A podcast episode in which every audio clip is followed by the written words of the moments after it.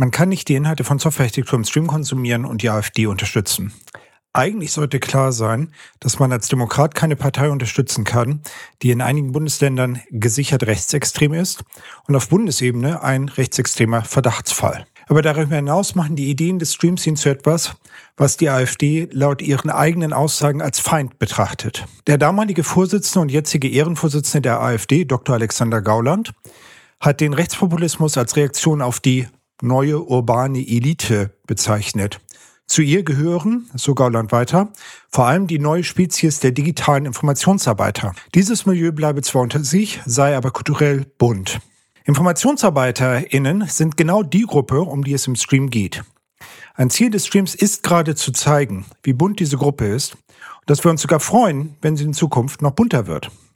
Während Gauland uns vorwirft, dass der Zutritt zu dieser Klasse versperrt bleibt, nimmt sich der Stream Themen wie Karriere, Neueinsteigern oder QuereinsteigerInnen an und trägt so seinen Teil zur Öffnung bei.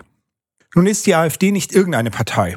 Ich wohne in Kaiserslautern. Mein lokaler AfD-Bundestagsabgeordneter ist Sebastian Münzenmeier, ein rechtskräftig verurteilter Fußballhooligan. Mario Alexander Müller ist wissenschaftlicher Mitarbeiter des AfD-Bundestagsabgeordneten Jan Wenzel Schmidt. Er ist ein mehrfach rechtskräftig verurteilter Gewalttäter. Die letzte Verurteilung war 2021 wegen seiner Gewalt gegen zwei Zivilpolizisten, die er wohl für Linke hielt. Gegen den Bundeswehrangehörigen Maximilian T. wurde ermittelt, weil er ein Helfer des Naziterroristen Franco A. sein soll. Der AfD-Bundestagsabgeordnete Jan Nolte hat Maximilian T. während der Ermittlungen gegen ihn als Mitarbeiter eingestellt.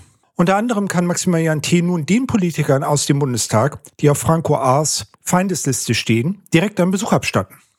Diese Liste hat er mutmaßlich selbst erstellt. Außerdem hat er nun Zugang zu den Unterlagen des Verteidigungsausschusses über ihn und Franco A., weil Jan Nolte diesem Ausschuss angehört.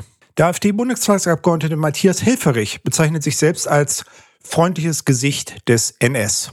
Trotz seiner AfD-Ämtersperre sitzt er im Bundestag.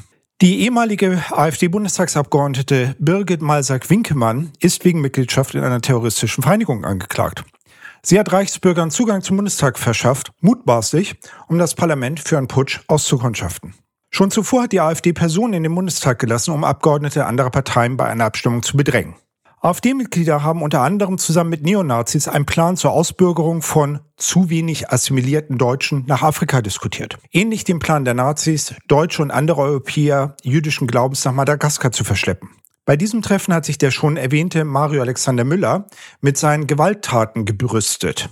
Von Seiten der AfD war außerdem Roland Hartweg anwesend, zu dem Zeitpunkt persönlicher Referent der AfD-Bundesvorsitzenden Dr. Alice Weidel.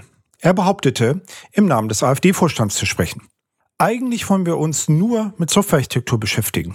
Aber sich als Feind einer Organisation wiederzufinden, die ihre Ziele mit diesen Methoden verfolgt, kann uns nicht kalt lassen. Deswegen noch einmal. Man kann entweder die Inhalte von Softwarearchitektur im Stream konsumieren oder die AfD unterstützen. Beides gleichzeitig geht nicht. Wenn wir die Freiheiten behalten wollen, die unsere freiheitlich-demokratische Grundordnung bietet, und dem Stream so weiterführen wollen, müssen wir jetzt Stellung beziehen.